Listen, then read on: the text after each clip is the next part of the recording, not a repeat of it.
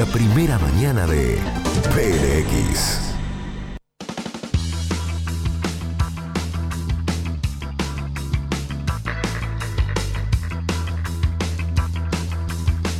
Ocho y 24 de la mañana, los incendios, la ayuda oficial a los afectados.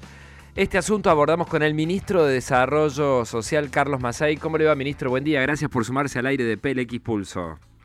¿Qué tal, Federico? Buenos días, buenos días a toda la audiencia. Bueno, cuéntenos, ministro, ¿van a ayudar a todos los afectados por, por los incendios? ¿Ya tienen más o menos relevada cuánta gente es? Bueno, eh, ayer eh, hicimos una reunión de la mesa interministerial con el gobernador Schiaretti, en la cual este, estuvimos viendo toda la situación de este pavoroso incendio y bueno, hemos tomado medidas que consideramos importantes, que tienen que ver con cuatro, por lo menos cuatro medidas más importantes. En primer lugar, este, ya estamos haciéndolo, pero estamos reforzando la asistencia económica a municipios y comunas afectadas, porque ellos son los que concentran la, atención de los evacuados y los autoevacuados que están en casa de familiares, que hoy por hoy fluctúan, pero están en el orden de los 150. Hemos tenido más de 230 evacuados, pero van volviendo a, las viviendas en la medida que por ahí el, fuego este, se, aleja de la peligrosidad de la zona urbana. Y además este, también ellos se encargan de todos los centros operativos de bomberos, defensa civil en sus localidades y la logística en general, así que ahí el Ministerio de Gobierno está llevando adelante aportes del Tesoro Provincial para que los municipios tengan todo lo necesario. La ayuda va por distintas vías, sí. Exactamente. La otra importante, bueno, es el Ministerio de Desarrollo Social, al cual presido.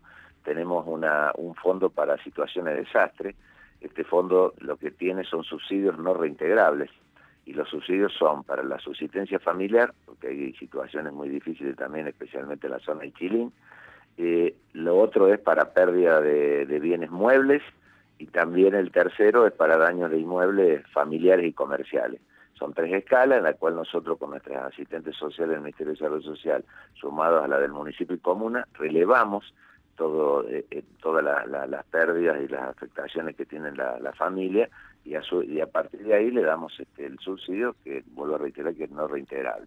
el tercer tema importante es eh, la declaración del decreto de zona de desastre agropecuario del Ministerio de Agricultura. El Ministerio de Agricultura lo ha hecho por un año, porque esta es una zona netamente ganadera, digamos, la que, eh, digamos, de ganado mayor y menor, este se puede llegar a hacer por un año, lo hemos hecho por un año, donde los productores agropecuarios afectados este, hacen la declaración jurada de la afectación y en lo que es el decreto nuestro de Córdoba pueden llegar a la, exención de los impuestos inmobiliarios rurales y los beneficios crediticios.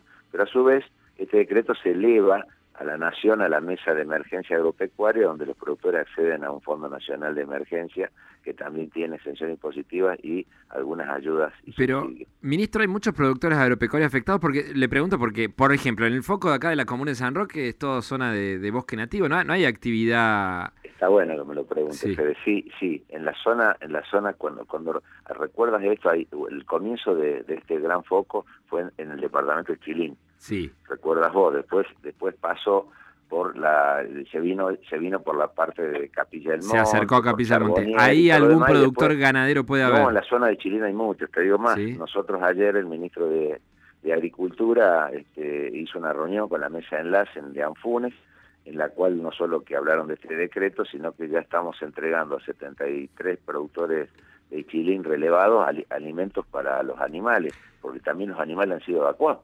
Y a su vez nosotros vamos a tomar medidas eh, que tienen que ver también con los postes, los alambrados, Mm. los animales muertos para darle una, una respuesta también este, a, los pequeños productores. Hay muchos pequeños productores caprinos en esa zona. Son sobre todo productores ganaderos. ¿Sabe qué, ministro? Está instalado y lo han, lo han eh, expresado públicamente, desde ambientalistas hasta Cande Tinelli. Está instalado que esto es culpa de los incendios son culpa de los productores agropecuarios y Cande Tinelli puntualmente apuntó a la soja.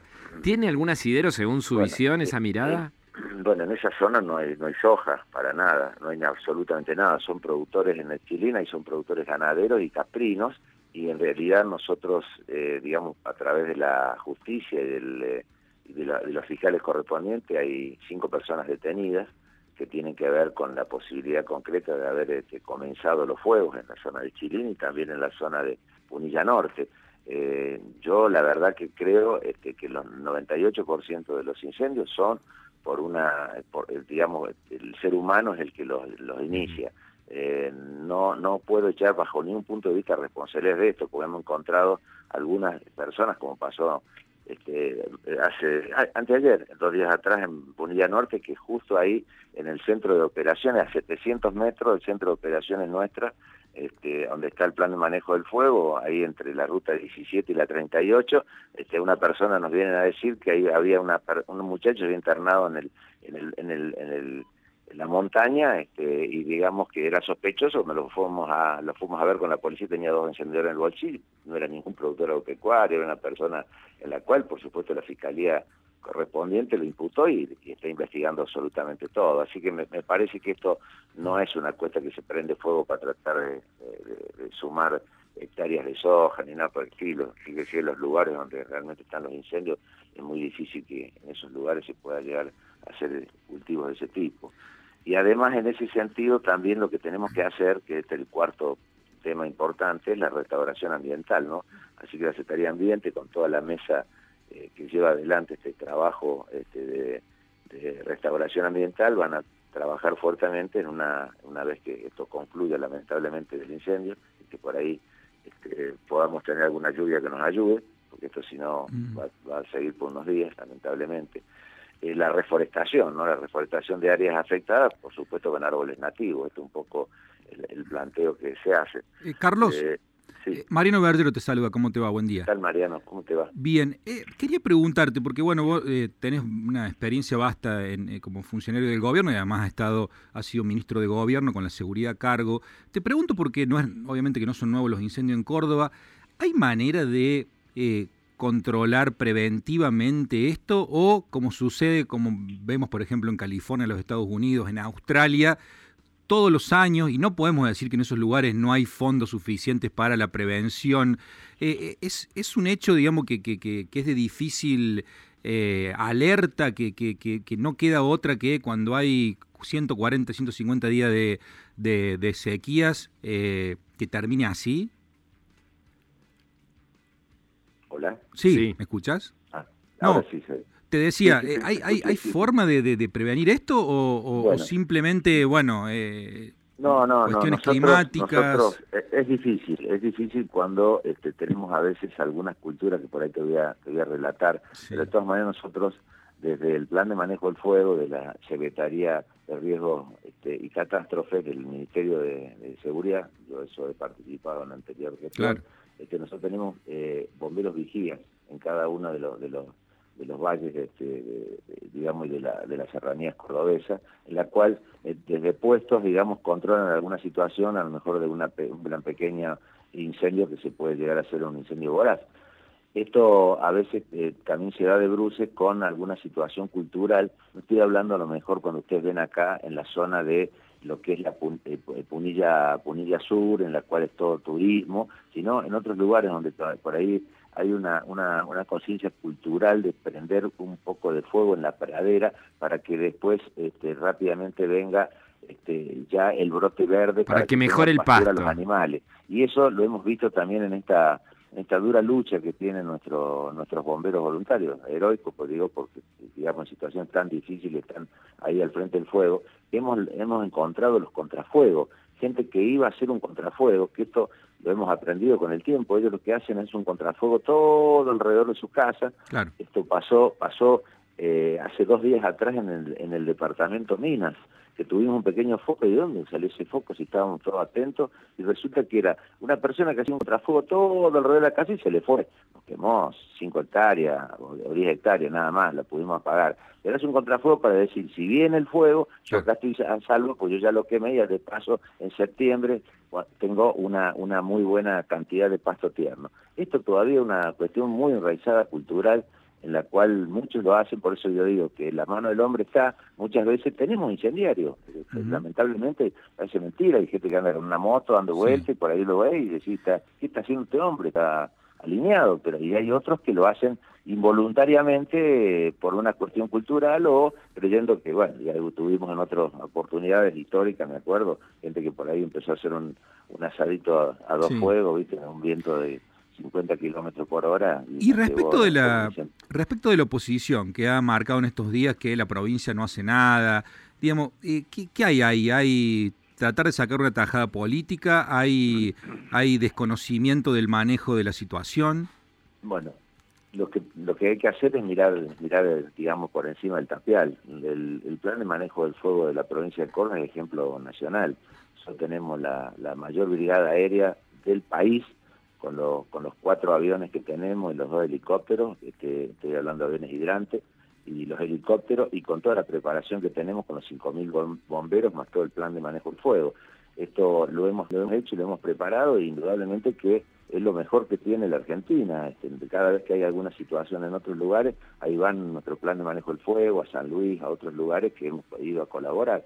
Y bueno, por supuesto, la oposición algo tiene que decir. Nosotros siempre es bueno que no tengamos que tengamos matices y que podamos escuchar las situaciones, pero en este caso eh, nosotros hemos preparado muy bien, por ahí he escuchado que bueno que han que a través de la de, que nosotros habíamos eh, sacado una una, una en una la boleta de PEC el, el, el, monto, bueno, nosotros hemos decidido hacerlo desde rentas generales, es el mismo monto que le estamos dando. el famoso impuesto al fuego. Por supuesto, por supuesto, por una decisión en la cual la situación de la gente con tema del pago de servicio era muy difícil, bueno, en ese sentido el gobierno se dio cargo y no ha, no ha medrado en absoluta la, la capacidad de nuestros bomberos voluntarios y nuestra, nuestros, nuestro plan de manejo del fuego en ese sentido. Ministro, muchísimas gracias por este tiempo en PLX Pulso. ¿eh? Gracias a ustedes. Hasta la próxima. El ministro de Desarrollo Social de la provincia, Carlos Macei, apuntando detalles sobre mm, la ayuda que habrá, ¿eh? según y que ya está viendo, según la visión oficial, a los afectados por los incendios forestales y también algunas cosas más interesantes sobre el, el debate en torno al origen de, los focos. Le metí lo de Cande Tinelli porque me puso loco ayer ver. ya lo debatimos, estamos atrasados 8.36, ya, ya les, les, propongo chicos que, chiques que lo discutamos.